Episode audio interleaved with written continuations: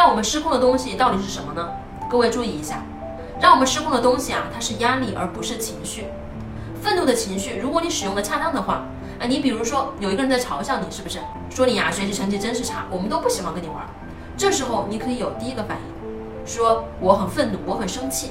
如果你只是愤怒和生气，你很有可能呢去努力，因为我不想再被你们嘲笑了，所以我要努力让自己做得更好。所以愤怒啊，它也有它正向的积极意义。每一个情绪呢，都是来传递一些信息给我们的。但是如果我们害怕这些情绪，我们说我不想了解这些情绪，你就根本没有办法接收到那些信息。因此啊，我们说你要去分辨这个信息到底要给你带来什么样的启发。